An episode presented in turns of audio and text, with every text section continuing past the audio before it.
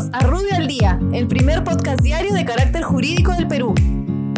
Buenos días, soy Raúl Campana, abogado del estudio Rubio Leguía Norma. Estas son las normas relevantes de hoy, viernes 26 de junio del 2020. Congreso. El Congreso de la República amplía la convocatoria de la primera legislatura ordinaria del periodo de sesiones 2020-2021 hasta el 5 de julio del presente, con la finalidad de tratar los temas y proyectos que se encuentren en la agenda del Pleno al 26 de junio, así como los que se incluían por acuerdo de la Junta de Portavoces. Economía y finanzas. El Ministerio de Economía amplía hasta por la suma de 30 mil millones de soles adicionales de la garantía del Gobierno Nacional en respaldo de las carteras de créditos y créditos que se otorguen en el marco del programa Reactiva Perú.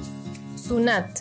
La SUNAT posterga al 1 de enero del 2021 la fecha a partir de la cual los emisores del sistema de emisión electrónica deberán contar con la certificación ISO-IEC 27001 así como utilizar obligatoriamente el sistema de emisión de servicios electrónicos SEE-OCE y el de operaciones en línea SEE-SOL.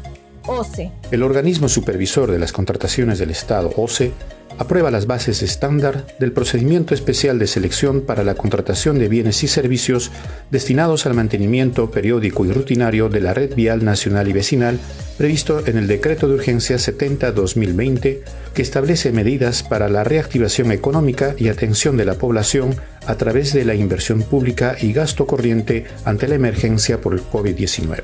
Municipalidad de Miraflores. La Municipalidad de Miraflores aprueba el reglamento que promueve la ejecución de obras y proyectos públicos en función a ingresos prediales. Muchas gracias, nos encontramos mañana. Para mayor información, escríbenos a comunicaciones.rubio.pe. Rubio, moving forward.